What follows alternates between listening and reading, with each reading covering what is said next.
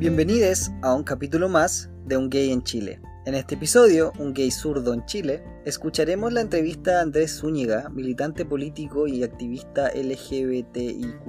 Aquí conversamos sobre activismo, militancia política, feminismo, las funas y sobre el estallido social. También en este episodio les contaré sobre mi evolución y recuperación de mi operación de apendicitis y lo que he estado haciendo esta semana. Les contaré brevemente mi historia en el activismo y les compartiré un episodio de un podcast chileno LGBT y un canal de YouTube que ya les había mencionado, pero que quiero expandir mis ideas sobre él. Bienvenidos, que lo disfruten.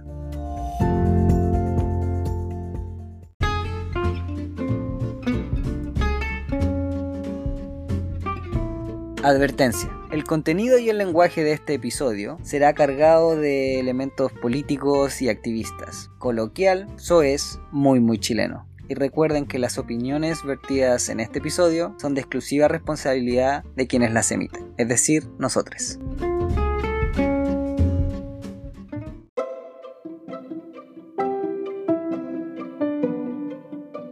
Actualidad. Les quiero contar que esta semana ha sido muy parecida a la anterior.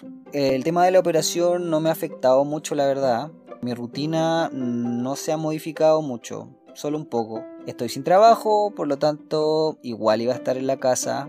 La diferencia es que ahora estoy obligado a hacerlo y tengo que hacer todo lento y con cuidado. No puedo hacer fuerza física.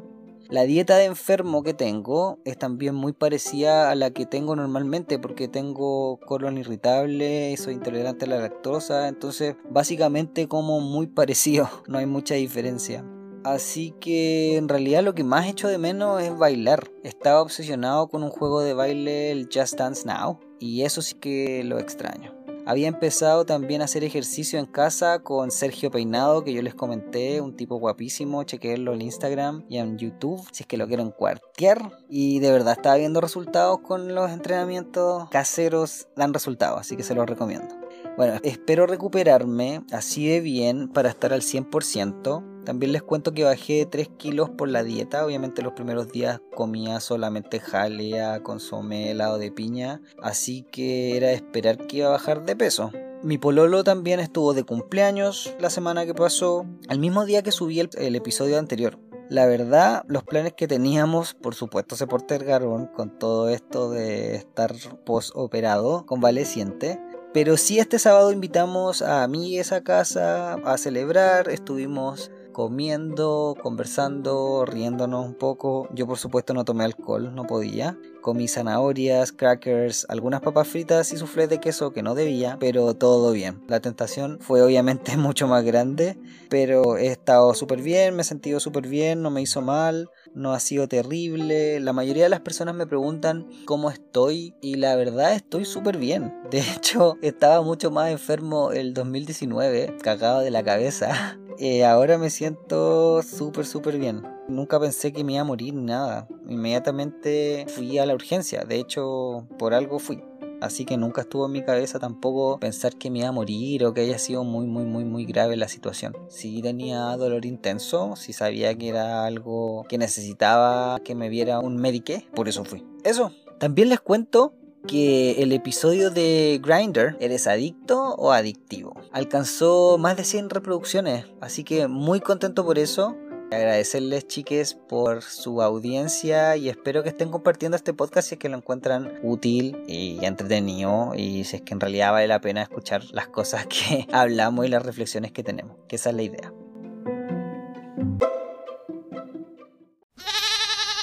Había olvidado agregarles o contarles que, bueno, como estoy sin trabajo, tengo muchísimo tiempo libre. Básicamente he ocupado este tiempo libre en el podcast en crear material, en pensar en qué voy a hacer, en conseguir entrevistades.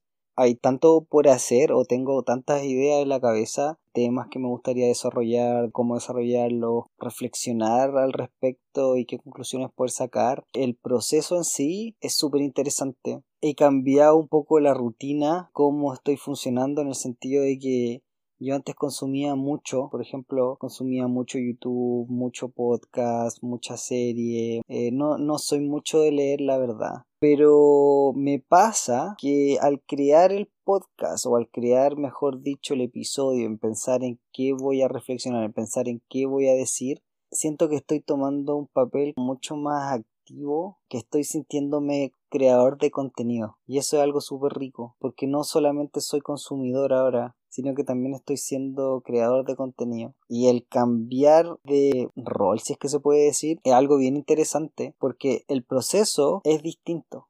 De hecho, estoy consumiendo lo que les digo, o sea, estoy consumiendo mucho menos porque estoy pensando mucho más. Y siento que eso ha sido de verdad muy bacán. De hecho, me parece que este ejercicio de tener que crear un episodio a la semana, tener que reflexionar sobre temas una vez a la semana, el obligarme a hacerlo, a escribirlo, a tomar nota, a conversar con otras personas para generar ideas, etcétera, es un proceso súper, súper bonito. Bueno, esas son una de mis conclusiones respecto a la semana que pasó. Estamos acá con un excelente invitado. ¿eh? Su nombre es Andrés Zúñiga, militante político, activista LGBTI, budista. Bienvenido a Un Gay en Chile. Hola, Miguel, ¿cómo estás? Muy, muy bien, muy agradecido de que hayas podido venir para acá a hacer esta entrevista. Ay, no, yo feliz, feliz de venir a verte. Cuéntanos un poquito de ti, en qué estás, ¿Cuáles son tus proyectos? ¿En qué estás haciendo ahora? ¿En qué estoy? ¿Qué estoy haciendo ahora? Bueno, siendo siendo súper honesto con la gente, estoy un poquito nervioso porque yo te contaba hace un poco ahora, contarle también a los oyentes que estuvimos casi una hora conversando, haciendo la prueba. Haciendo la prueba y estuvimos prácticamente una hora de reunión de pauta conversando, poniéndonos al día. Nada, que eh, entonces estoy como muy nervioso porque estoy perdiendo mi virginidad contigo, como te comentaba. Es primera vez que estoy en un podcast. Eso no te lo creo. de la virginidad. A los 28 dulces años se pueden perder virginidad. Claro. Oye, comentarle también a la gente que estamos los dos un poco damnificados porque. Bastante. yo imagino que lo voy a comentar después. Sí, yo, yo tengo súper comentado y de hecho, bueno, les voy a contar a ustedes, ah, si es que no les conté ya, que estoy damnificado, convaleciente. Algunas personas dicen que me fui a hacer un aborto, me preguntan cuántos meses tenía, pero no, fue apendicitis de verdad esta vez. Bueno, yo estoy resfriado hoy día, entonces nos costó, nos contó cómo juntarnos, pero al final nos juntamos estos dos homosexuales damnificados en Chile. Oye, de verdad. Vamos a cambiar el nombre al, podcast, llamar Un Game Damnificado en Chile. y de verdad. Porque gay en Chile hay varios, no, sí, pero gay damnificados son menos. Bueno, esperemos que esperaríamos. Yo, yo creo que la mayoría. La, la mayoría también lamentablemente. Oye, cuéntame. No, no, eso, cuéntame tú. O sea, ¿en qué estáis?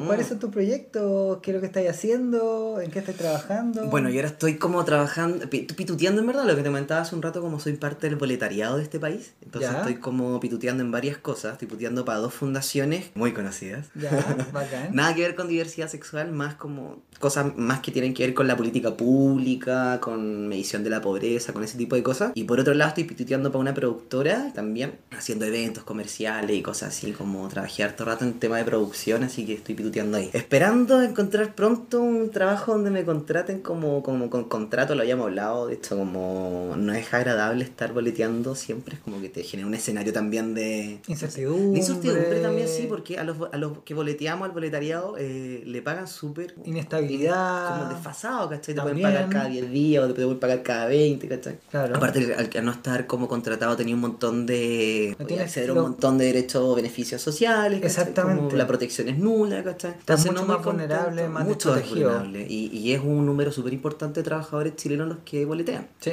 no no tengo la cifra exacta, pero hay un número muy importante de trabajadores chilenos que boletean. Yo estoy en la misma situación que tú y te entiendo completamente. Y de hecho estoy muy de acuerdo contigo. Porque vinimos a llorar. De eso, eso lloremos. De llorar y enojarnos. Bueno, eso es verdad. Yo he llorado harto, es cierto. ¿Has llorado haciendo el podcast? no haciendo el podcast, he llorado muchísimo el año pasado. Haciendo, boleta, haciendo boletariado. también, también. Oye, mira, y eso mismo, como tú me estabas contando que haces este trabajo, ¿te gustaría que nuestros auditores te contacten? ¿Dónde te pueden contactar? ¿Dónde te pueden encontrar si es que quieren saber más de mm. ti, conocerte, hablarte? Ah, ya, sí. La única red social que ocupo es Instagram. Estábamos conversando un poco de por qué también, yo insisto, estuvimos un montón de rato hablando. Pero cuenta, ya hicimos un programa, entonces esta es la repetición. ya, vale. Este es como el editado. Cuenta, pero ¿qué, qué, qué Nah, eh, es solamente en Instagram porque Twitter no, no estoy en Twitter y ¿Ya? tampoco en Facebook. Ya, ¿quién usa Facebook? Mi mami usa Facebook. Como, Ya. Entonces como, como mami, las, las Facebook. mamis y abuelitas no son el público objetivo que Andrés Zúñiga quiere lograr no, yo no conectar. quiero que, claro, yo no quiero que mi mamá, no sé, vea o lea algún tipo de cuestión. Que mi mamá en verdad también la tengo en Instagram y de vez en cuando se, se mete y me putea, me dice, oh, ya estuviste haciendo no sé qué cosa.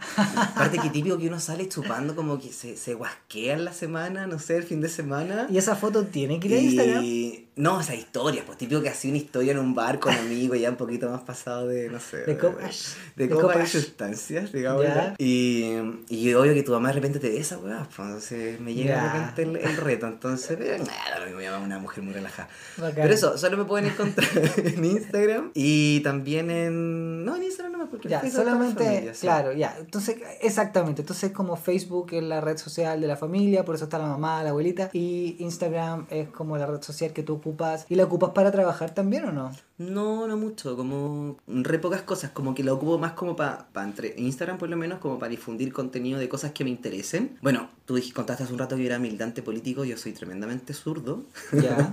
y para contar de qué tipo de militante político soy. Ok. No soy de derecha, señores, ¿no? Ok. Soy tremendamente zurdo y me identifico harto con el progresismo, entonces claro, en mi Instagram como hay varias críticas al piñerismo, a Chile Vamos. Es un Instagram bastante político, sí. O sea, como lo ocupas como una especie de mm, eh, plataforma para darte voz o como para poder... Para subir las cosas que me gustan, claro, para entregar mi opinión. Yo no me siento como ni un influencer ni un líder de opinión, como para nada. Tengo la suerte que me siguen varias personas, pero eso no significa todavía que yo sea líder de opinión o cuestiones así como... De pronto hay gente que se molesta un montón cuando subo, no sé, po, no estoy a favor de Piñera, por dar un ejemplo. Y hay Ok. gente que me dice como, no sé, antidemocrático, deberías querer a Piñera, como... Y en verdad yo no represento a nadie más que a mí mismo, entonces, no sé, da lata de repente encontrarse con esta gente como que está como... piensa que uno es líder de opinión y como... y tiene el derecho a tratarte mal por como pensáis. Eso, estoy súper congestionado, entonces no...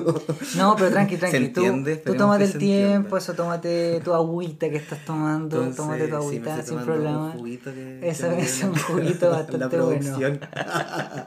Eh, dale. Oye, y una pregunta. ¿Tú eh, estudiaste algo en particular? Uy, yo estudié un montón de cuestiones. ¿De pero verdad? Sí, como no sé si he escuchado ese chiste del Coco Legrand, que ¿Ya? dice que hay que llevarme al hipódromo para mostrarme que hasta los caballos terminan las carreras. ¿Ya? yo igual que estudié un montón, montón de cosas. Estudié trabajo social. Soy una persona que no está titulada, todo eso. Ah, ok. No estoy titulado en nada, pero he estudiado de todo, como Ah, me gusta leer un montón y todo. Bueno, y no he terminado por distintos, como por circunstancias de la vida, y en momentos en los que he estado en mi vida que he tenido que escoger entre estudiar y comer, y obviamente Ya. siempre va a ser una prioridad es comer, porque sabemos que la educación en este país es un bien de consumo Sí, es y cara, es muy súper cara. cara. y pucha, por un montón de cuestiones no pude acceder a ella. En momentos sí, en momentos no. Entonces también estudié muy lento porque estudiaba en la medida que me podía pagar también la carrera. Y el apoyo de mi familia era súper pobre. Nosotros somos un montón de hermanos y gran parte de nuestra historia fuimos súper pobres también. Pero no ese nivel de pobres que el gobierno dice les podemos ayudar, ¿cachai? No, Como- claro. O sea, no eras eh, una persona que estaba en extrema pobreza. Claro, ni muy pobre como, como Ni recibir ayuda social, media. ni tan rico, claro, ni como una cuestión así como medio perdido. Entonces, claro, ha sido como bien difícil el tema de estudiar. Estudié trabajo social en Alberto Hurtado, estudié un par de años ahí. También estudié psicología en la Central, después estudié en la Humanismo Cristiano. Hice un, un par de diplomados que sí terminé, pero lamentablemente no me los pueden reconocer hasta que no esté como titulado. como Licenciado, claro. menos. En activismo. Ah, qué en- genial. Sí, súper entretenido. En educación sexual y sexología, en derechos humanos. ¿Y sientes tú que es necesario terminar la licenciatura? ¿Sientes tú que Chile es un país que reconoce el, el grado por un tema de realmente como valorar el conocimiento? ¿O es como por un tema de, de clasismo también y como decir, mira, porque tú vienes de tal U, o, oye, porque tú pudiste pagarte la carrera, al final tú pasas a ser como de otro estatus o otro clase? Sí, yo creo que como, mm, no sé, como yo creo que hay distintos como, se entrelazan distintos temas ahí, pues hay gente que le gusta y le apasiona en verdad su carrera, obvio que tenga la oportunidad de terminarla y lograrla. Yo sueño con un, con un Chile en donde los niños, no sé, po, un niño, un adolescente, quiera ser quien se le cante el culo ser.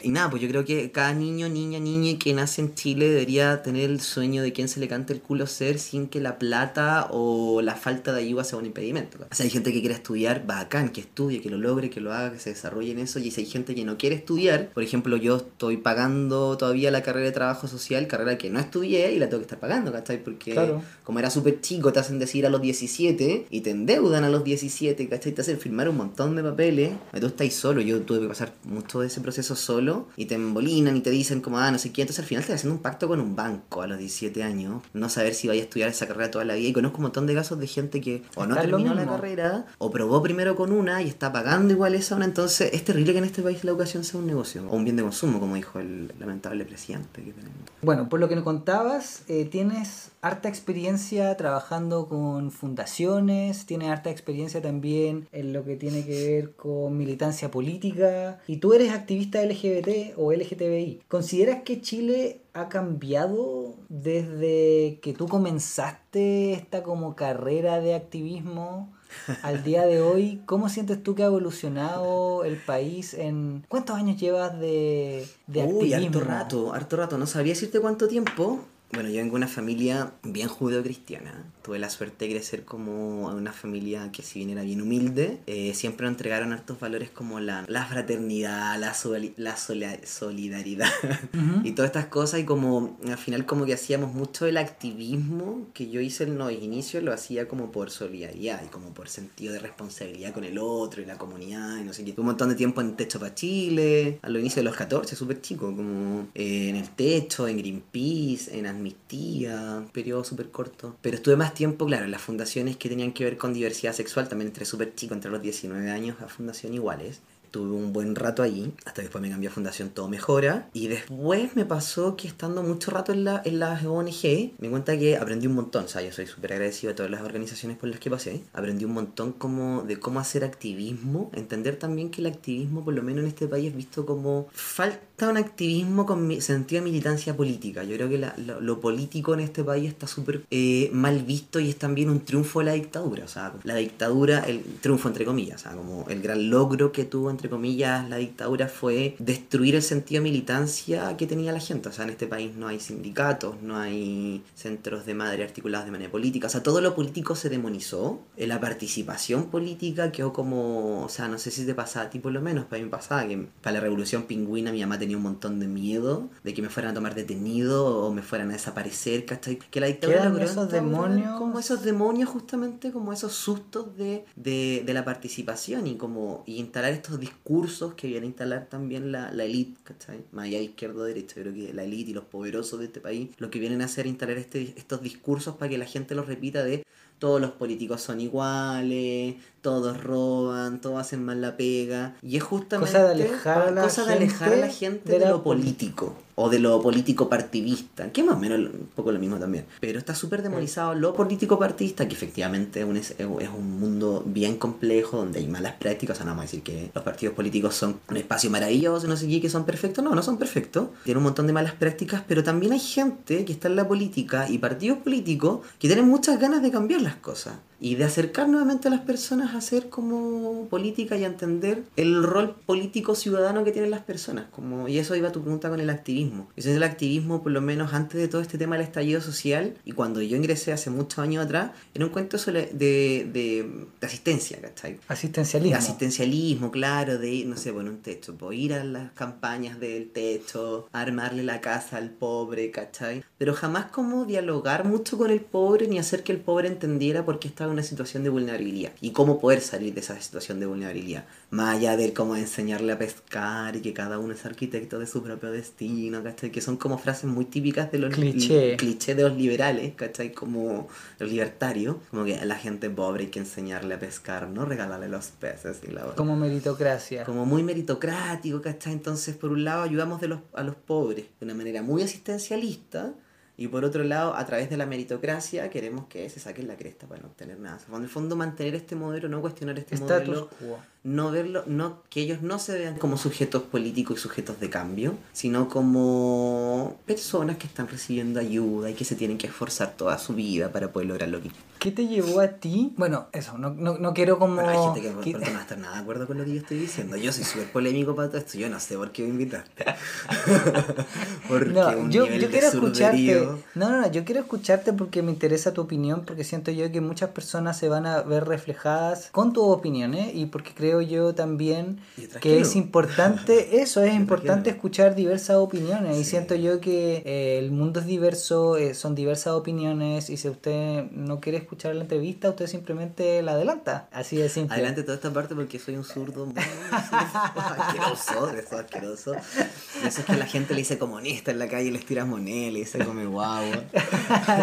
No, yo, yo no soy comunista, no tengo ni un problema en que me digan comunista, esto me lo han dicho un montón de veces. Yo esto lo siento como un halago, cuando Un me dicen claro. comunista yo digo gracias. Bacán. Eh, terrible sería que me dijeran, no sé, para mí pinochetista es un, un insulto. por Un ejemplo. insulto, No, eso es aberrante. Sí. Pues tú como decías, como, o sea, yo soy progresista, me considero una persona progresista, una persona de izquierda y todo, pero al mismo tiempo una persona que cree tremendamente en, en la democracia. Yo creo que en personas que, se, que son de derecha, obviamente tienen que tener una voz y un voto en la democracia y tienen que ser, verse representados. Ahora, distinto es cuando aparecen estos discursos de odio antidemocráticos y antiderechos humanos y antiderechos civiles y antipersonas finalmente, eh, como Kass, como esta tipa, la, esta tipa la Camila Flores, la misma, no sé, por la Paula Muñoz, ¿cachai? Son todos estos como tipos de ultraderecha que en el fondo como atentan contra la dignidad de las personas. ¿sabes? Todos los discursos de odio yo no estoy de acuerdo. Pero creo que la democracia es un espacio grande donde todos efectivamente tenemos el derecho a opinar, tenemos el derecho a debatir, porque tenemos que construir nuestra felicidad. Para mí, yo entré a la política... Ah, bueno, creo que me estoy Eso, no, no, de hecho, esa era tu pregunta. Ah, de hecho, esa era la pregunta. La pregunta era cómo del activismo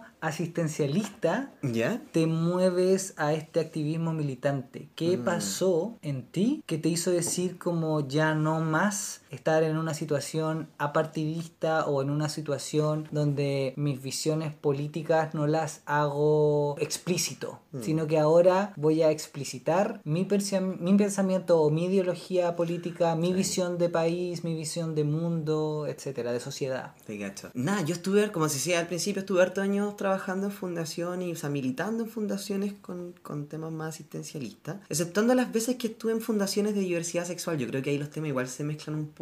Como porque uno es, la, es como el usuario y el... Era como militante y usuario al mismo tiempo de la Claro. causa. Entonces es distinto, yo creo que eso creó un despertar como en mí. Y agradezco mucho como haber estado en las fundaciones. Bueno, además que también papá comunista, mamá socialista. Era difícil que no tuviera como este sentido como de la responsabilidad colectiva.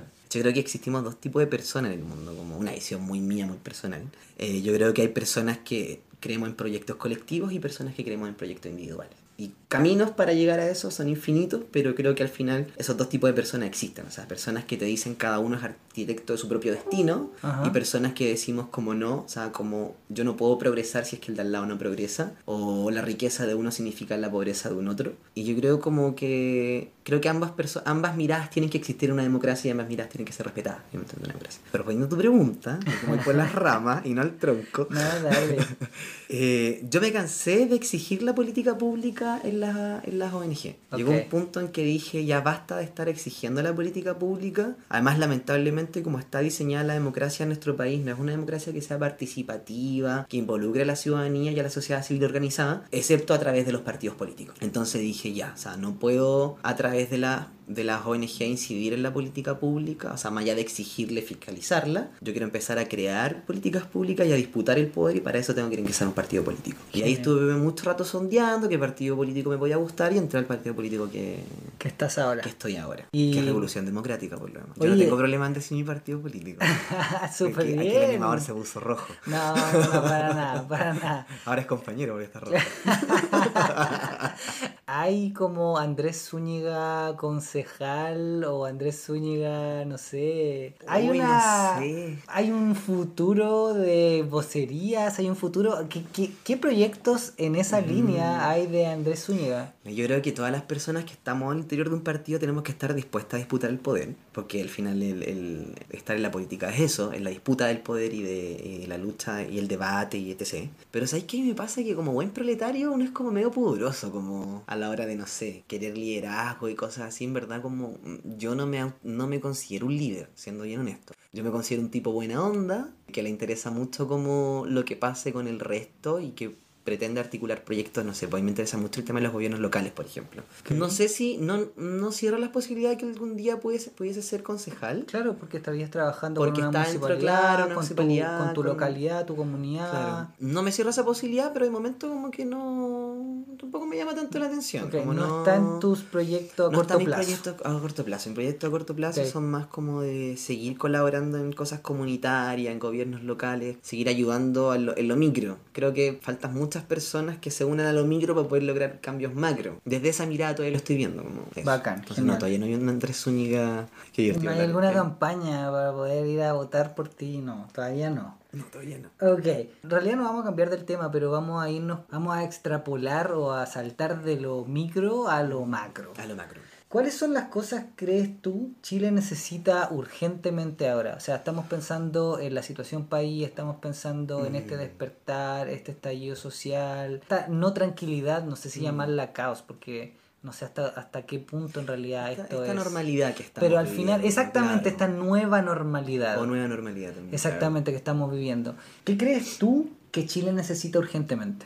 Uy, qué difícil. Yo creo Sí. que eh, Difícil Chile pregunta. eh, es difícil pregunta porque yo creo que Son muchas cosas, aparte. Eh, son muchas cosas, el escenario es súper incierto. Por otro lado, a mí me tiene por lo menos muy contento de que esto ocurriera. Eh, yo creo que la situación ya no da para más y hace mucho tiempo que no da para más. O sea, uno de los triunfos de este ultraliberalismo y, y capitalismo que, que vivimos en Chile era que la- hacía sentir a las personas que el problema que tú estás pasando de endeudamiento o exceso de endeudamiento, la falta de derechos, la falta de acceso a beneficios sociales, la precarización y todo, eran problemas tuyos, Claro. exclusivamente tuyos. Individuales. O sea, individuales. O sea, que se te enfermara un familiar con cáncer, por ejemplo, y tener que hacer bingo y tener que hacer rifa y juntar monedas con familiares y vender casa y todo, era un problema que solo te pasaba a ti. Yo creo que lo maravilloso que tiene este estallido social es que muchos nos dimos cuenta que a todos nos estaba pasando esto mismo. O sea, que todos estábamos siendo víctimas de un capitalismo salvaje. Porque yo creo que muchas personas no tenemos problemas con que se lucre o que se genere riqueza de ciertas cosas. Claro. como, no sé, si tú me querís cobrar una entrada al cine, cóbrame. Como, como premiar, entre comillas, el buen servicio o premiar Sí, una buena idea, una Absolutamente, innovación. como las pymes,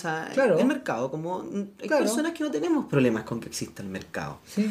Pero de ahí a que el mercado o la privatización llegue a puntos tan horribles como que te privaticen la salud, te privaticen el agua, te privaticen la educación, te privaticen la vivienda, las pensiones, yo creo que eso es horroroso. O sea, ningún país del mundo llega a esos niveles de, de grosería, porque es grosero el capitalismo que tenemos en este país. O sea, en este país se destruyó, se implantó con la dictadura un modelo de país y todos los que han venido después eh, han sido administradores de este modelo. O sea, nunca han pretendido cambiar el modelo, desarrollar el modelo, pero también es complejo. O sea, hay una, una constitución que amarraba también a que el modelo no fuera cambiado y que fuera muy difícil poder cambiarlo. Entonces, por eso veo como un logro, o un logro, no, no sé si será el gran logro de este estallido social, pero sí es un avance mega importante y un mega triunfo poder lograr cambiar la constitución. Porque eso no abre un mundo de posibilidades, pero efectivamente la constitución no es la solución y la panacea a todos los problemas que estamos viendo. O sea, la constitución es el marco en el cual, de convivencia en el cual todos vamos a estar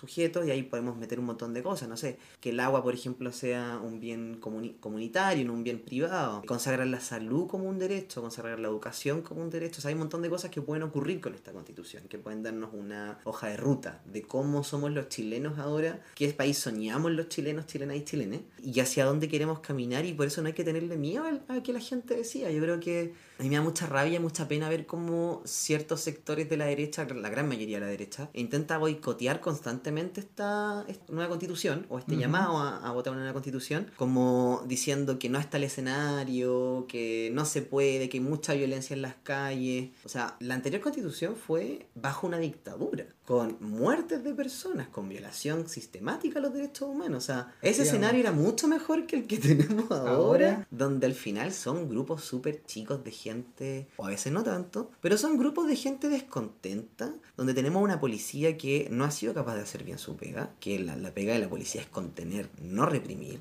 O sea, en este país prácticamente se suprimió el derecho a la libre manifestación. Sea, la gente hoy no se puede manifestar sin ser reprimida y eso es una vulneración a un derecho fundamental. Entonces tenemos una policía que no está haciendo bien su pega. El mismo tema que pasó con, la, con, el cuento del metro. No sé si te acordáis, estas 14 estaciones que se quemaron, que iban a quedar irreparables para no sé cuántos años y todo. O sea, el otro día lo leía por ahí como ni siquiera Al Qaeda sería capaz de quemar 14 estaciones de una. Entonces tenemos, es, todo muy sospechoso y yo no estoy hablando de ninguna teoría de conspiración ni nada, o sea, pero, pero da para, pensar, y para cuestionarse ciertas cosas, exactamente. O sea, esto es súper simple. Chile es un país con alma de pueblo y en ese sentido lo digo con alma de pueblo porque al final nuestra historia es muy reciente todavía y se siguen repitiendo las mismas cosas que del, del pasado, o sea, Chile es un país gobernado por una oligarquía, una gran mayoría de gente pobre o gente que se siente menos pobre, pero de, de chusma al final, frente a esta oligarquía que los ven casi como extraterrestres, como decía la Cecilia. O sea, efectivamente para ellos somos extraterrestres. Entonces es brutal, es brutal el, la desigualdad que, que, tenemos en este país. Entonces salir de esto,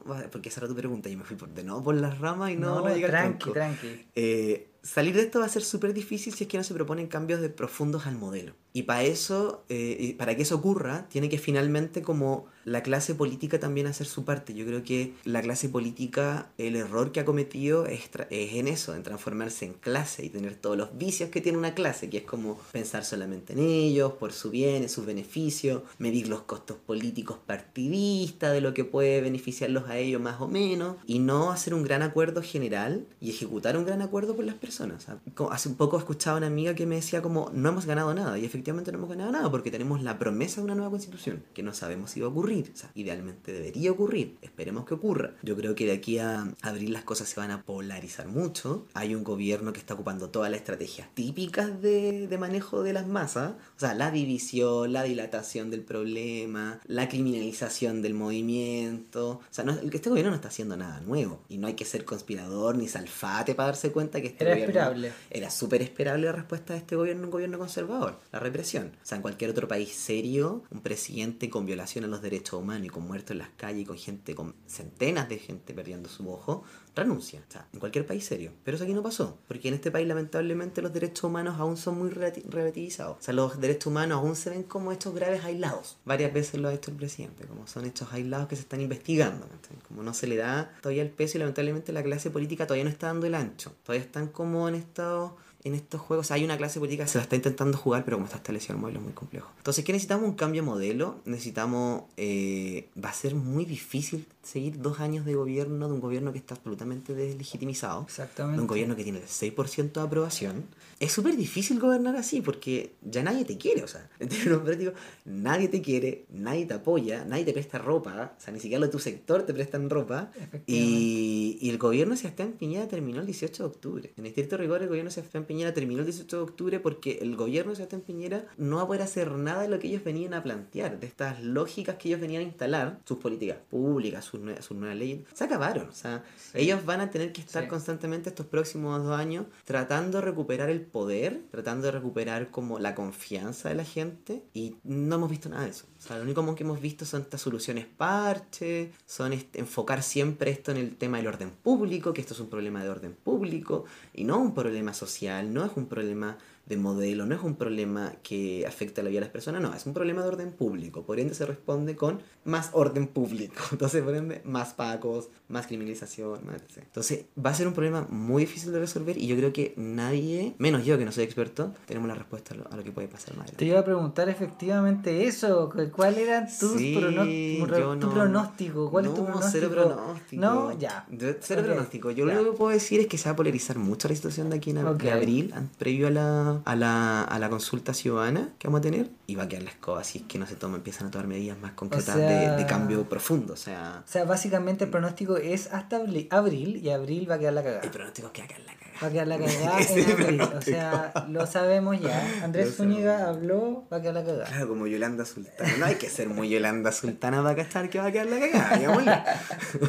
Oye, pensando en la población LGTBQI más, etcétera, diversidades y disidencias. ¿Crees tú que este es un momento clave para nuestra comunidad o sientes tú que la verdad en este momento Mm. nosotros vamos a quedar como entre comillas de nuevo postergades? Chuta, súper complicado porque al final nuestra comunidad no se ha portado muy bien con el tema del estallido social. Las disidencias y las diversidades sexuales no hemos hecho mucho más allá de que apoyar a las feministas. Y las compañeras feministas tienen un rol que lo están haciendo súper bien. Yo encuentro que es bacano, o sea, genial ver Sí. todo lo que están haciendo las feministas y, y toda la incidencia que están logrando y toda la palestra mundial que han tenido. O sea, es genial. Y en ese sentido, las diversidades sexuales y las disidencias sexuales, aquí voy a ser súper políticamente incorrecto, pero hay muchas disidencias sexuales y diversidades sexuales que sienten que porque son feministas también, con que las feministas ya estén haciendo algo, ellos sienten que ellas Son también parte de son la- parte de eso, entonces, y es válido. Yo encuentro que es súper válido que haya gente que considere que, que, porque además hay gente de la disidencia y diversidad sexual que también es feminista, yo-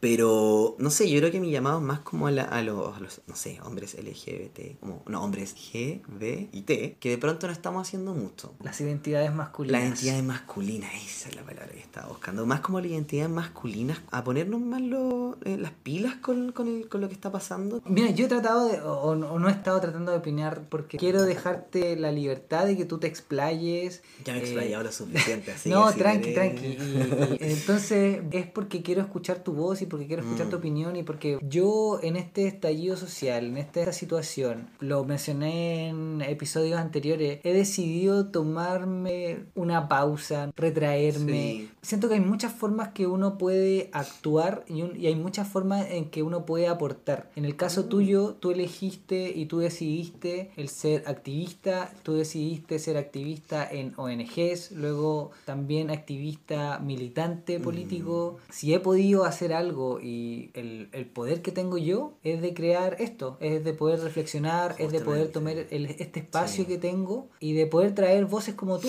para entregar este mensaje y ser entregar... congestionada en este Sí, momento, bueno, es lo que hay. no, Esto es lo que... No, y agradezco mucho el espacio porque al final, como te comentaba hace un rato, estoy perdiendo mi virginidad contigo.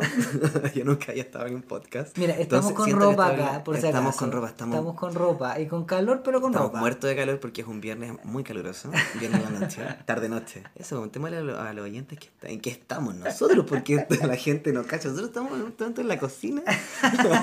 Eso, esto, esto es bastante casero, poco presupuesto. Pero, está bien, Con mucho así cariño. todos los pre- Hay mucho cariño, eso. Eh, sí, eso creo, lo que te decía hace un rato, como creo que como, como, como masculinidades dentro de la diversidad sexual a quienes nos identificamos con, no sé, pues con ser gay, cis y todas esas cosas, nos falta hacer un poquito más. Voy a ser súper honesto, yo creo que no nos podemos colgar de lo que están haciendo las chiquillas. A mí voy a ser muy polémico con esto, pero yo Pero creo que lo vale, hemos conversado vamos. en privado. Yo no me considero un hombre feminista. ¿Y por qué? Yo soy muy separatista. Yo creo que este es el momento de las chicas. Eh, de hecho, me siento como hasta mal diciéndolo, así como es el momento de las chicas. Yo no soy nadie para decir eso. Ok.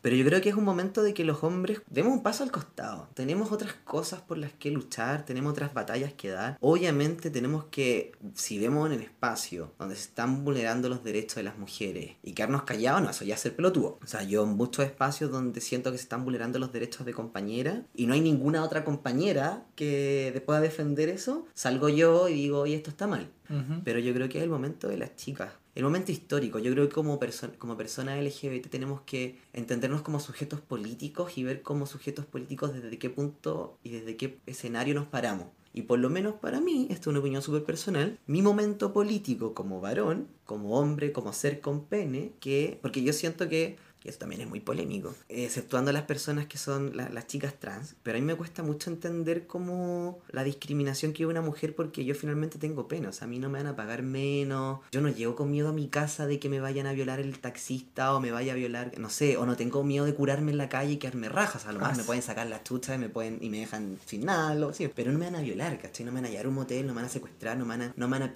¿cachai? Entonces como sigo sintiendo que los hombres seguimos teniendo muchos privilegio. Y yo creo que eso es importante, más allá de, ¿y ¿qué quiero decir con esto? Más allá de enfrascarnos en una discusión de los hombres pueden o no pueden ser feministas, yo creo que el rol que tenemos que tener los hombres en este momento histórico que estamos viviendo es plantearnos cuáles son los privilegios que tenemos, cómo ejercemos estos privilegios y cómo ejercemos nuestros micromachismos también, hacia nosotros mismos y hacia otras personas. Yo creo que eso es mucho más valorable mi opinión personal, mucho más valorable esa postura a que estar como enfrascándose en discusiones con otras chicas feministas a ver si soy o no soy feminista. O sea, a mí en verdad esa es una batalla que no quiero dar, no me interesa, no me interesa tomar como el etiquetarte con eso no te interesa. No me interesa estar discutiendo con las chiquillas si por ser hombre puedo ser o no puede ser feminista. El feminismo es un tema que tienen que liderar y que lidera las chicas y los, no sé, yo tengo un montón de otros temas que, los que cuales puedo estar y puedo eh, liderar y puedo hablar fuerte y no sé qué. Eso te iba a decir, entonces, ¿qué nos dices a las identidades masculinas o hombres, ya sea cis, trans, no binarias? ¿Qué podemos hacer?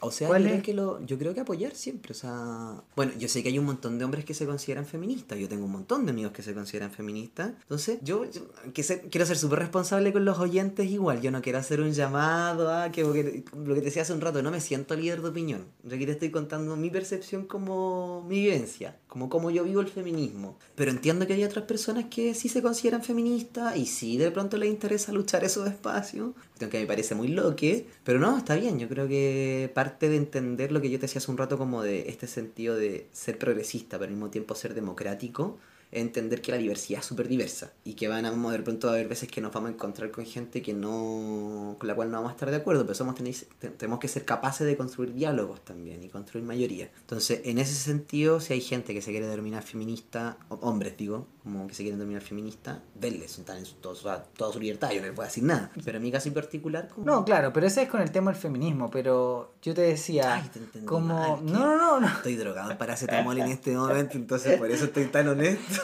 No, no, yo, te preguntaba como masculinidades o hombres de la diversidad, disidencia y sexualidades. ¿Cómo podemos aportar o cuál es nuestra misión? ¿Cuáles son los tips que nos das a nosotros? Uy, bueno, volvemos al tema. No o es lo mismo, si, sientes que ya lo dijiste. Siento que un poco ya lo dije, entonces no es sé como dar el paso al costado. Es eso, es dar el paso al costado. Dejar el protagonismo. Es que lo encuentro como súper como, no sé, como egocéntrico por decirlo de alguna forma, como decir que hay que ceder los espacios, ¿cachai? Pero es verdad al mismo tiempo, o sea, hay muchos espacios que sí le pertenecen a las masculinidades. ¿Pero es cederlo o compartirlo? No, es cederlo. En algunos casos cederlo, es que hay que utilizar el criterio, yo creo, en este sentido. Como, por ejemplo, voy a dar un ejemplo súper como práctico ah, y burdo. Como ejemplo, otro día estaba en un asado y había una chica y habíamos muchos hombres. Y esta chica decía que a ella no le gustaban, por ejemplo, las feministas porque encontraba que eran todas guatonas peludas. Entonces, en ese sentido, tú, como hombre que voy al feminismo, ¿qué así? ¿Te quedas callado, te hacía el huevón? O va y le decía, amiga, la estoy cagando un poco, ¿cachai? Como... Y yo le dije, amiga, la estoy cagando un poco porque el feminismo no es eso, ¿cachai? Claro.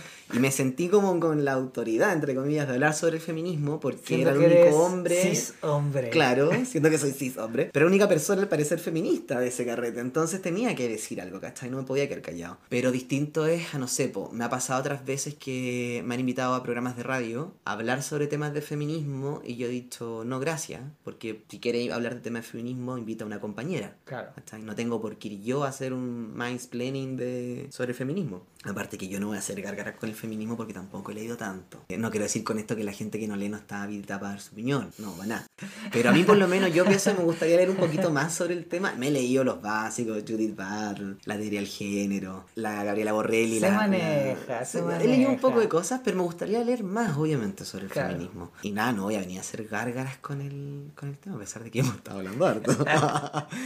Es que es un tema contingente, un tema que le interesa mucho a la gente. Y a mí me pasa, de verdad, muchas veces que me preguntan si soy o no soy feminista. Entonces, para ti, en resumen, en resumen, la comunidad LGBT, el tema actual es feminismo. No, para mí el resumen, el resumen es que las masculinidades dentro de la comunidad LGBT deberíamos estar dejando de colgarnos de las cosas que hacen las feministas y empezar a hacer nuestras cosas. Y empezar a luchar por las cosas que nosotros sentimos que nos están, que nos atañen también. O sea, ejemplo, ha pasado súper peor el tema del matrimonio igualitario. Muy, muy, muy, muy piola, muy por debajo. Y bueno, sabemos que el matrimonio igualitario no le cambia la vida a muchas personas. O sea, nos van a seguir matando, nos van a seguir discriminando. Pero es un pequeño avance, un pequeño logro, un pequeño triunfo que es súper importante. Bueno, todavía no se aprueba, se aprueba la idea de legislar, pero se, se le dio poco ímpetu, porque también, bueno, yo entiendo también que en estos tiempos de cambio la gente está como, como bien, como mirando con recelo todo lo que hacen las ONG. Y de hecho yo creo que todo lo que hacen todas las personas, porque siento yo que en este momento uno está, lo digo a título personal, siento yo que uno tiene que estar casi pisando huevos, porque siento que en cualquier momento te llega una funa, en cualquier momento ah, pero está los fake, las fake news están a la orden del día, y siento yo que la gente está con los ánimos súper, súper,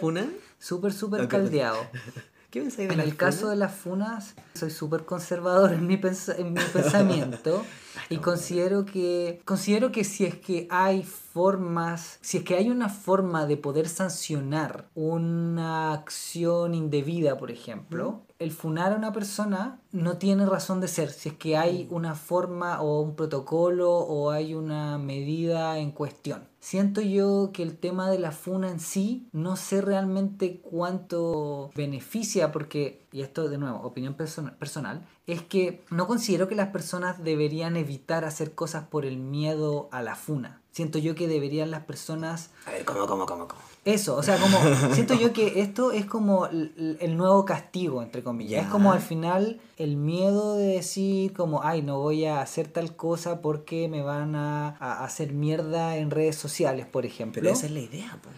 Pero es que a la vez, no, no entiendo, pero es que a la vez, desde, desde, mi punto de vista como de profe, no debería estar como el castigo o el refuerzo negativo, siendo que debería ser como el refuerzo positivo y el ah, decir como hay otras formas de actuar, es como por mm. qué no hacer algo más productivo en vez de algo, siento yo, tan destructivo, porque a la vez mm. siento que hay que tener cuidado con la funa en el sentido de que, de nuevo, como hay tanta fake news o, o noticia falsa, a veces uno comete el error de quizás compartir o de quizás opinar al respecto de algo y no cerciorarse realmente si es que eso es efectivo. Igual son los menos casos, no son en general como cuando se funa, son los menos los que son errores. O sea, por eso lo digo, yo lo digo desde mi opinión, no, no tengo la estadística, no tengo nada, pero es un tema bien, bien, bien complejo. Yo estoy súper a favor de la funa. Me encanta. ¿Y por qué? Porque, nada, estoy súper a favor de las funas porque yo creo que nosotros los varones, y volvemos al tema de los privilegios, entendemos la justicia o la aplicación de la justicia de una manera súper distinta a como, a como ocurre con las mujeres. Muchas veces para las mujeres, y que loco que lo tengo que decir así, pero es como les cuesta mucho acceder a la justicia y que les crean efectivamente. Entonces cuando cuando ya nadie te cree, cuando la justicia te hace pasar por procesos horribles de, de revictimización, donde vulneran tus derechos una y otra vez, donde nadie te cree, donde te mandan de vuelta para la casa y las comisarías mandan de vuelta para la casa a las señoras cuando les pegan, ¿cachai? O, a las, o de las niñas de repente cuando las violan hay una serie sobre esto, súper interesante, una chica que es violada y que nadie le cree. Netflix, no me acuerdo, en esa cosa del Netflix. No me acuerdo cómo se llama, pero es muy, muy, muy buena, muy, muy grotesca. O sea, muy, muy, no es grotesca la palabra, es como... ¿Gráfica? Cruda. Cruda, esa es la palabra muy cruda como muestra, pero yo creo que está súper bien porque al final hace entender lo que vive realmente una mujer y que los hombres a veces nos cuesta dimensionar. Por eso encuentro que, como que vuelvo al ejercicio de que los hombres deberíamos como en este momento histórico con el feminismo, como reconectarnos con los privilegios que tenemos y empezar a cuestionarnos ciertas cosas. Que ya está súper dicho, la gente lo ha dicho un montón de veces. Pero creo que hay que llevar los ejemplos prácticos. Como por ejemplo esto, ¿cachai? Para nosotros como hombre, de pronto la funa la pensamos desde el punto de vista que él puede cagarle la vida al funado, ¿cachai? O las consecuencias que puede tener para el funado. Pero yo entiendo a las chiquillas que de pronto la funa es el único método de liberación y de justicia, entre comillas, que tienen, ¿cachai? Ahora, creo que es un arma súper potente que hay que usar con cuidado. Pero es un arma muy buena. Creo. me pasa, siento yo, que esto no les veo mucha la diferencia a, al bullying y al acoso. Mm. Si a ti te van a funar por un acto, generalmente las funas no te funan por el mm. acto en sí, lo que estaba diciendo, mm. el tema de que las personas atacan como a tu, a tu persona y empiezan como a ocupar a tu familia, a como tu, tu pasado, tu historia, y siento yo que como que se mezclan muchas cosas. Estoy de acuerdo en lo que decís tú, en que es una herramienta súper fuerte y que cuando tú no tienes otra forma de, es como tu último recurso. Al final... Mm y de pronto como algo así. personas el único, porque yo insisto, entendamos que el sistema de justicia no es lo mismo para hombres que para mujeres, lamentablemente, considerando que las mujeres son el 50 más 1, o sea, el 51% de la población, eh, no tienen los mismos derechos que nosotros. estimada. Y no son protegidas de la misma manera y no lo pasan bien. Entonces, yo siempre pienso como siempre pienso que hay que verlo desde el lado contrario. Si a mí me pasara, si a mí me violaran en una fiesta, sin mi consentimiento, y yo fuera a buscar justicia y la justicia me hiciera pasar por un montón de trámites de revictimización o, o no me creyeran o me mandaran de vuelta para la casa, ¿cómo lo hago? ¿Cómo, ¿Cómo empiezo a sanar eso y cómo hago que no le ocurra a más personas? En ese sentido a mí la funa me parece una herramienta súper buena. O sea, en tomar un screenshot del perfil de este tipo, subirlo y decirle por favor que a nadie más le pase esto, este hecho traumático que me está pasando. Y en ese, y ese sentido súper interesante cuando empiecen a funar a los LGBT, que es un tema súper grande también. O sea, si lo- Eh. yo el otro día estaba en un grupo de amigues LGBT, conocí de más que nada porque mis amigues son maravillosas. Esta gente no era tan maravillosa. y decía como, oye, ¿no, ¿no se han puesto a pensar que a los LGBT también nos podrían funar? Sí, como también hemos tenido. Y yo es como, no, porque lo, somos disidencia sexual y somos feministas, entonces nosotros también somos víctimas del patriarcado. Ya sí, pero también hemos ejercido machismo, weón, y también hemos de pronto la, la hemos cagado, ¿cachai? Entonces es muy normal que de pronto pudiera aparecer alguien que de hecho apareció un niño en el sur. No sé si te ha pasado un montón de qué es lo que compartimos. Yo siento que con, las chiquillas que a los LGBT también de pronto hemos sido víctimas de los hombres LGBT. Yo fui víctima de acoso en un trabajo, por ejemplo. Fui víctima de acoso en un trabajo y cuando hablé con las autoridades de mi pega, eh, no me creyeron por ser LGBT. O sea, la respuesta fue algo habrás hecho tú para que esta persona te acose. O sea, éramos dos LGBT dentro de la pega. Entonces, ¿cachai? Como, estoy hablando en un momento que nadie era feminista, entre comillas. Estoy diciendo un año 2005, 2004, ¿cachai? No había esta no conciencia. había, no había como este despertar. ¿Cachai? Como a mí me llamó mucho la atención cuando me pasó eso, porque nunca me había pasado. Pero a las chiquillas les pasa constantemente que no les creen. Igual, igual yo lo decía como en funa en general. Y de hecho cuando pensaba, no lo pensaba solamente en delitos sexuales. De hecho lo pensaba en todo. Como la funa de, no sé, un restaurante de, de sushi hace poco, por ejemplo. Ah, ya, sí, sí, Entonces sí, siento yo que la, la funa se ocupa para todo. Es como Podríamos ahora... eso que es súper contingente. ¿te O sea, siento yo que ahora... eh, ¿Qué no te sé. pareció todo este cuento de la funa al sushi? Es que por eso te digo, como que siento Ay, yo te yo entrevisto que... Por Estamos aquí te- conversando con Alonso. Alonso, cuéntanos, ¿qué te pareció la...? No, no, por eso te digo, o sea, siento yo que es súper bueno que se haga una campaña donde se eduque, es súper Mm. bueno que se haga una campaña de concienciación, pero siento yo que el solamente como denostar y tirar mala onda por tirar mala onda, siento yo que de verdad no, no aporta, como que, no sé, eh, siento yo que, que la funa Pero cruza de repente... como mala onda por mala onda. No, sí, estoy de acuerdo, pero al final siento yo que la Eres funa cruza... Sorry, tú estás entregando tu opinión y yo te voy tirando flechas como, como cuchillos por debajo. Sí, yo te digo que soy súper conservador en ese sentido, pero, yo está siento que de bien, verdad la que la funa construir ese eh, pensamientos, cruza, compañeros. siento yo como el, el acoso y el bullying cibernético, porque al final detrás de, de tu Instagram, detrás de tu Twitter, detrás de tu Facebook, el, computador da para mucho y tú puedes decir Sí, un montón de cuestiones. Y siento yo que muchas personas, no sé, simplemente van a decir como, oh, no sé, este maraco conchetumare, oye, este huevonado culiado, no sé qué, y no aportan en nada. O sea, simplemente estos comentarios van a hacer eso, o simplemente se van a quedar como en el hater speech, así como Mm. soy hater, eh, odio cualquier cosa que pase, entonces voy a estar Sí. compartiendo solamente weas malas. Siento que tampoco aporta mucho. O sea, si Hay, hay un poco de eso, pero hay un poco también de, de descargo de la gente de... de... como dices Un tú, poco las Hay, hay una, un poco o sea, si es que tú tienes la capacidad de decir, voy a canalizar esta rabia, esta impotencia, Mm. este malestar, porque al final he sido vulnerable, eh, no, no he podido encontrar otra forma más Mm. para poder descargar esto. Bueno, ¿y cómo, y cómo como sentís que se resuelve recurso. todo eso al final del día? Son muchas cosas. Al final del día va a ser muy difícil que esto de la funa no ocurra por cómo se vive la red social Claro. hoy. Porque al final todo lo que tú haces lo publicas, todo Yo- lo que tú ves Claro. lo compartes. Entonces al final, obviamente, si es que yo, por ejemplo, no sé, tuve un mal día con tal persona y voy a decir, oye, no sé, Juanito Pérez es un saco wea porque, no sé, hizo tal hueva, no, Mm. no recicló o no sé, no hizo tal cosa. Entonces como lo que puede pasar es juzgar de manera prematura a las personas y no dimensionar ciertas cosas. Es cierto que en el tema de delitos sexuales o de abusos, por ejemplo, eh, que tienen que ver más que nada con, con lo sexual, en Chile hoy estamos súper desprotegidos. ¿Cachai? Y hay muy Sí, pocos po. recursos. Y si tú no, no, no te educas, y si tú no sabes, y si tú no conoces, y si tú no te como que pones en diferentes escenarios, y si no tienes la experiencia de conocer casos parecidos, es probable que, que- muchas veces te pasen claro. a llevar y tengas situaciones de abuso, de Mm. acoso, y que no te des cuenta. Claro. Hasta quizás más adelante. Pero en el caso de la funa, tiene ese doble o esa espada doble filo al final que puede ser que cuánto daño más colateral produces, más que solamente el decir como, oye, esta acción está mal o la persona está mal. No sé si me explico. Mm. Sí, no, ¿cachai? explicáis súper bien. Sí, súper bien.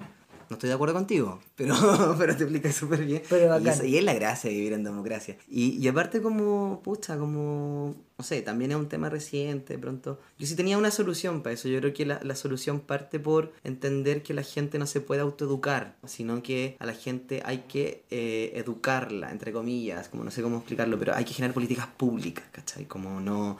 Hay que generar políticas públicas en el sentido de enseñar el respeto desde muy chico, de enseñar los valores y principios cívicos desde muy chico Educación sexual, educación, cívica. educación cívica. Y ahí vuelve el tema de por qué soy militante, ¿cachai? Porque creo que la política le cambia la vida a las personas.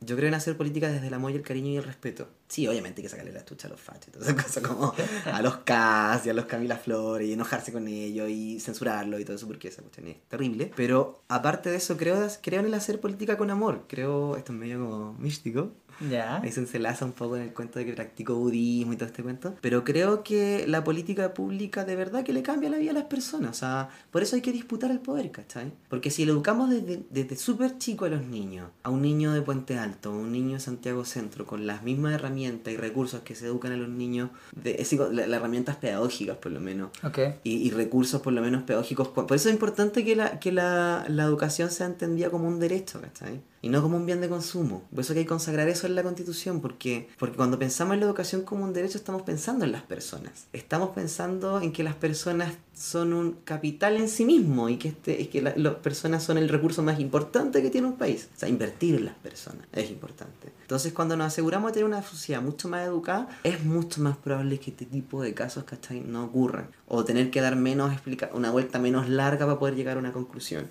Pero lamentablemente la sociedad en la que vivimos es una sociedad en la que no invierte en las personas, no invierte en su educación, no invierte en salud el Estado, digo yo, porque esto es responsabilidad del Estado, no es responsabilidad de los privados, porque durante muchos años le hemos entregado la educación de las personas a los privados. Yo no creo que, que los violadores sean como extraterrestres. El abusador no es un extraterrestre. El abusador es producto de un sistema llamado patriarcado que construye este tipo de seres humanos y, un y en este sistema al que participamos todos, que todos somos parte. La prensa suele hacer, o ciertos grupos como que se empeñan en hacer que el violador parezca como un el violador, el abusador, el discriminador, aparezca como un bicho raro, como un caso anecdótico. Y no son casos anecdóticos, son es mucho más común de lo que uno piensa, el violador, el discriminador, el abusador, el ultraderechista que no cree en los derechos humanos. O sea, este tipo de personas que no creen en la democracia, no valora y no respetan la vida de las otras personas, eh, no son extraterrestres, son productos que nuestra sociedad ha creado, son productos que este modelo ha creado, que el patriarcado ha creado. Y en ese sentido, muchos tenemos responsabilidad. ¿Y qué podemos hacer con respecto a eso? Es tratar de cambiar las reglas del juego, tratar de cambiar el modelo, disputar el poder. En algunos casos nosotros los que hacemos militancia política,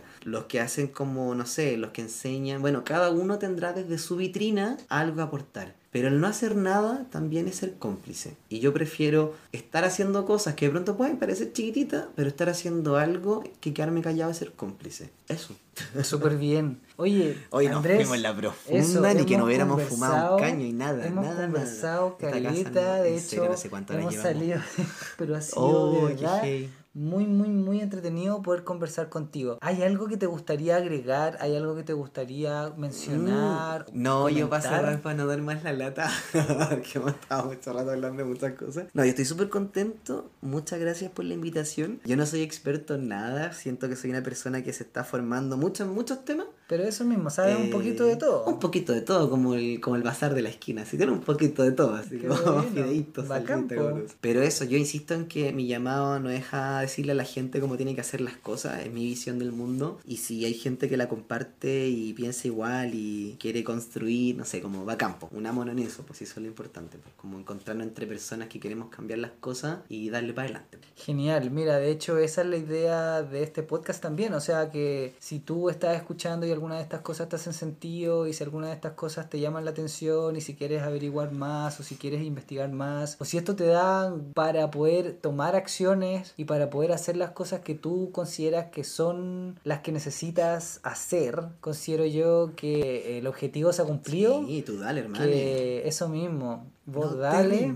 Hay una. Vos dale No nomás y, y genial. Solamente Sí, sean felices, sean felices mientras no le hagan. Te estoy echando Eso. en este momento.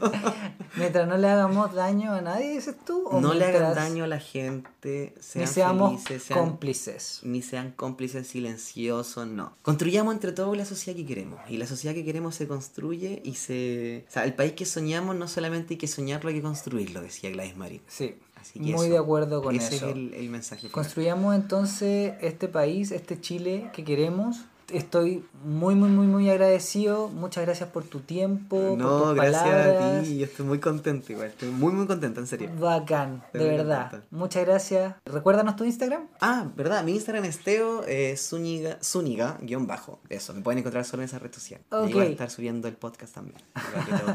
Genial, Teo. Hoy voy a Entonces- mandar un saludo, un saludo. Sí, dale, dale, dale. Voy a mandar un saludo a mi Rumi, quiero mandar un saludo a mi amigo David, quiero mandar un saludo a mi mamá. es que de verdad, yo estoy perdiendo la virginidad en este momento, nunca había estado en un podcast, entonces tengo que aprovechar. Pero la- y los programas de radio. Eh, Ah, pero es que es distinto, porque te invitan a hablar de un tema cortito y después te echan para afuera, pues un podcast uno puede conversar mucho más rato. Eso, quiero mandar un saludo a mi mamá, a mi, a mi roomie, a David y eso, y a todos mis amigos de Instagram. Y todos que no me conocen. Y a todos los Ya. del barrio, a todos los chicos del barrio. Ya, pues. Eso, un abrazo, gracias. Estamos. La verdad es que he estado pensando bastante en eso, y no desde ahora solamente, pero no he logrado una respuesta definitiva. Es qué podemos hacer como comunidad LGBTIQ, diversidades, disidencias, sexualidades, respecto al estallido social y al despertar. Como gay, cis, hombre, o una persona que ha sido socializada en lo masculino, es cierto que tenemos las personas que podemos pasar, que no se nos nota. También tenemos privilegios por el patriarcado. Es cierto que tenemos la suerte de no sufrir tanto acoso y abuso y discriminación. Sin embargo, como hombre gay, cis, considero que sigue siendo, al igual que para el resto de las diversidades y disidencias y sexualidades, sigue siendo la misma lucha o la misma batalla el tema de la visibilidad. A mi parecer, es muy importante el poder contar nuestra historia, es muy importante el poder ser reconocidos como personas en su totalidad el poder entender que existimos, el poder entender que estamos, que podemos ser tu vecine, tu hermane, tu padre, tu madre, podemos ser tu hija, podemos ser la persona que está manejando tu Uber o tu bus, podemos ser la persona que te está vendiendo el pan, podemos ser la persona que te esté gobernando o que esté legislando en el Congreso, o la persona que esté ejerciendo justicia. Creo que eso se olvida bastante. Y en el estallido social, en particular, considero que tenemos que estar presentes y tenemos que ser visibles. Me parece muy importante el ser y el estar presente. Considero que si es que tú, a diferencia de Andrés o a diferencia mía, tú no estás, por ejemplo, ahora participando en alguna organización o agrupación, o si no estás participando de una militancia o haciendo activismo en alguna ONG, te invito a que te sumes. No necesariamente es la única forma de poder actuar o de poder hacer cosas, pero considero que el poder agruparte, el poder conocer a tu comunidad, conocer más personas que han pasado por lo mismo que tú, el poder conocer más personas, el poder tener esa como relación de, de par a par, esa relación de, de hermandad, de colectividad, de unidad, de comunidad, es algo súper lindo y es una forma de aprender a ser persona, aprender a ser ciudadano. Es una forma, siento muy natural también como seres humanos de aprender a, a vivir. Te invito a hacerlo y esa es mi respuesta lo que podemos hacer como miembros de la comunidad es ser visibles, estar presentes y que las personas no se olviden que existimos. Aun cuando yo como gay, cis hombre, y no lo puedo negar, tengo muchos más privilegios y tengo muchas más oportunidades que otras personas de, de las diversidades. Y eso lo reconozco y lo conozco y lo sé. Pero aún así, tienen que saber que existimos, tenemos que apoyarnos, tenemos que estar unidos. Eso es lo que creo y pienso yo.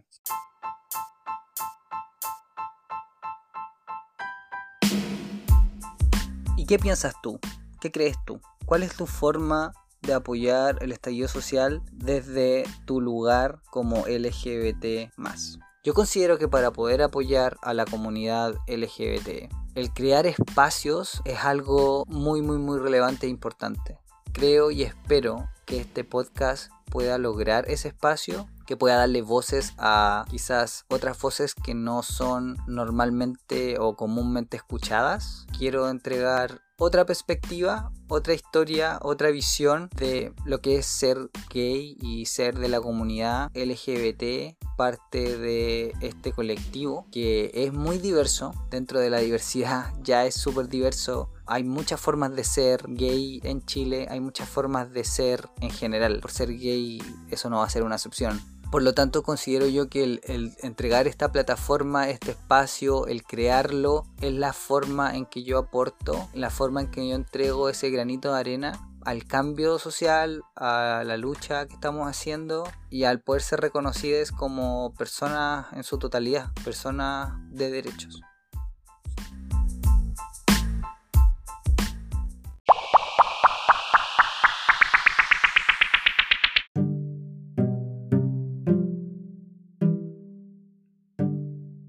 Historia de activismo. A diferencia de Andrés, mi entrevistade, no tuve la suerte de crecer en una familia con conciencia política. De hecho, en mi familia no se puede hablar de política sin que mis papás se molesten y digan que uno no sabe nada, o porque uno no vivió o no tuvo la experiencia que ellos tuvieron. Crecí en una familia extremadamente tradicional, católica, y en mi niñez y adolescencia la conciencia social nunca existió. Mi mundo era mi curso del colegio católico, donde estudié y sería. Mi concepto de comunidad era al morir y estar en el cielo. Haber sabido que el infierno la llevaba todo el rato, mucho más entretenido. En fin, en el colegio mucho de lo social era simplemente caridad, limosna y donación, típico de iglesia. Y a mí la verdad eso siempre me ha cargado, me ha puesto súper incómodo y la verdad a mí me avergüenza muchísimo pedir y quedar en deuda con la gente. La verdad ese es un tema que da para harto, así que en otra ocasión hablaré con más detalles al respecto. Entonces no desarrollé ni en la escuela ni en casa ese sentir colectivo, esa mirada de crear un país mejor, de crear una comunidad. Mis padres solo decían que tenía que trabajar para ganar plata mantenerme a mí y a mi familia. Pero nunca estuvo el discurso de tienes que hacerlo para evitar las injusticias o para mejorar la vida de los demás. Para ellos eso lo hacía la iglesia, ir a misa, participar de la parroquia, cosa que todavía hacen. Mi primer despertar con todo esto fue cuando ingresé a la universidad. Yo por flojo, saben que la comodidad es algo muy importante para mí, elegí la Universidad de Santiago, la USACH, porque me quedaba mucho más cerca que cualquier otra U. No tenía la mínima idea de lo que significaba estudiar en la USACH. Cosas como el Día del Joven Combatiente, Víctor Jara, tomas, paros, protestas, lacrimógenas, carretes en los pastos de ciencia y en las casitas de ciencias médicas. Entrar a la U para mí fue de verdad abrir los ojos al mundo. Siempre, siempre, siempre diré que la época de la U ha sido la mejor etapa de mi vida. A excepción del día de hoy, claro. Hoy siempre es el mejor día. Empecé de a poco a meterme en el tema de las demandas sociales. La revolución pingüina llegó cuando yo estaba en la U, entré a la U en el 2005. Para mí el discurso era apoyemos a los estudiantes secundarios. En el colegio hacíamos chistes de una compañera que hablaba de demandas sociales, la llamábamos comunista y tía Gladys, lo cual hoy sería para nada un insulto, más bien un halago. Imagino que para ella lo era también. Al entrar a la U, empecé a tener mis encuentros cercanos del tercer tipo con otro tipo de personas. Los estudiantes de traducción eran un mundo en sí mismo. Recuerdo el diario de Eva y el gótico vampírico, ¿ustedes se acuerdan? Pues estaba de moda la onda de abrigos largos tipo Matrix y había un chico que usaba eso de ropa, todo de negro, con piercings, maquillaje y para mí a mis 18 años eso era ultra rupturista. En la universidad también fue la primera vez que escuché el término feminista. En ese entonces para mí eran mujeres que no se depilaban. También empecé a conocer modelos de pensamiento muy distintos a los de mi casa donde lo que decían mis papás era ley y no había nada más que discutir. Conocí las asambleas, fui a mis primeras marchas, los cánticos, empecé a sentir el despertar ciudadano y un llamado a mejorar las cosas. Pero activismo con todas sus letras no hice hasta 10 años después. El año 2015 empecé como voluntario activista en una fundación. Ese año había terminado mi relación de cuatro años, aquella relación que hizo que yo saliera del closet y me peleara con mis papás. A todo esto salí del closet en enero del 2011, simplemente diciendo que estaba enamorado y que ustedes le conocían y que se llamaba Carlos. A mi ex le cargaban en ese entonces, no sé ahora, que yo fuera a la gay parade o que fuera a eventos gays en el centro porque vivía en el centro algún tiempo. Y yo demostraba mucho interés por conocer a otros gays o a otras personas como nosotros. En ese momento no tenía amigos gays. De hecho, no conocíamos a más gente gay. Y me hubiese encantado quizás haber participado de algún colectivo, de algún grupo o simplemente haber sido más parte de la cultura gay y de la política. Mi ex fue siempre reacio a querer involucrarse y me decía que él ya lo había hecho, que ya se había decepcionado, que no había nada más que aprender u obtener en esos grupos. Mi ex era menor que yo, ¿eh? por año y medio, más o menos. Cuando terminamos ese año, 2015, me di cuenta que habían cosas de las que yo mismo me había prohibido o evitado para no disgustarle. Si me estabas escuchando podrías darme una entrevista y dar tus descargos. ¿Se imaginan? Y no, no quedamos en contacto después del quiebre. En fin, en ese momento, soltero y sin excusas, tenía todas las posibilidades, era libre y el mundo estaba inexplorado. Quería en ese momento hacer muchos amigos, conocer otras personas. Pensé también que sería un buen lugar para conocer una posible pareja. Lo de la pareja nunca sucedió, al menos no hay, pero sí conocí muchas personas y también logré crear algunas amistades. Y en vez de pensar que los gays eran solo de ir a bailar a la disco y hablar de moda, encontré personas muy inteligentes con muchos temas de conversación, con muchas experiencias distintas de vida, con muchas historias. Empecé a entender qué era ser parte de la comunidad LGBT, ser parte de la diversidad sexual. Empecé a educarme, a leer, a ver documentales, series, programas LGBT. Empecé a comprender que existían muchas más formas de ser gay en Santiago y en Chile y dejé de sentir que estaba solo, me sentí parte de algo más grande. Ya mis problemas y vivencias eran compartidas con muchas más personas. Empecé a sentir que ser gay era algo muy identitario, que a quien amo y a quien me atrae romántica y eróticamente sí me hacían distinto y que eso tenía un sinfín de beneficios, como el sentirme parte de una comunidad, sentir que nuestras vidas están de alguna forma unidas, conectadas por este azar de la vida ser gay. Hoy, año 2020, después de 5 años en el activismo, puedo fehacientemente decir que estoy empoderado, me siento más seguro de mí mismo, tengo convicción y siento que también tengo propiedad al decir estas palabras. Este podcast no tendría ningún sentido sin que yo hubiese sido activista LGBT. Para mí, una de las cosas más importantes que podemos hacer, sobre todo ahora, es el ser visibles, es el tomarnos los espacios y el poder contar nuestras historias de vida para que todas las personas sepan que realmente existimos y quiénes somos.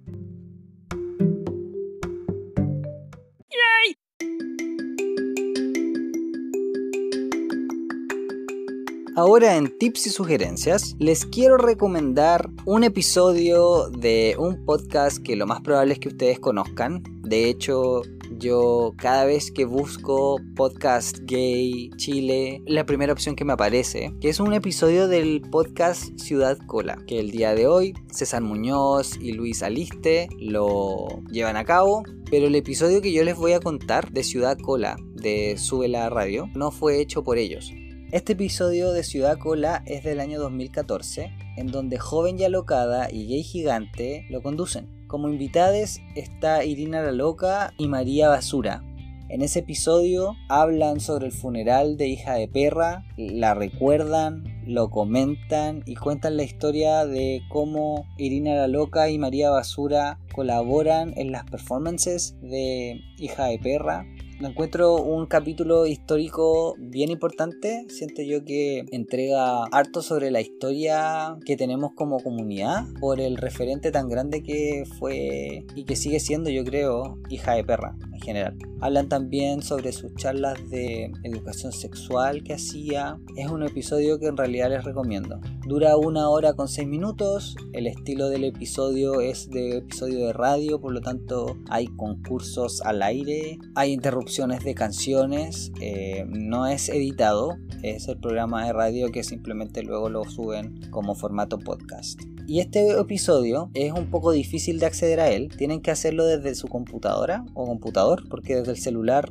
no es muy fácil hacerlo. Tienen que ir a la página IVOOX y allí buscar el podcast Ciudad Cola y irse al último podcast, es decir, el primer episodio que subieron de este programa de radio, que es el del, desde el primero de septiembre del 2014. Esa es una de las recomendaciones que les doy para que escuchen entonces este episodio de Ciudad Cola del primero de septiembre del año 2014, donde se habla del funeral de hija de perra.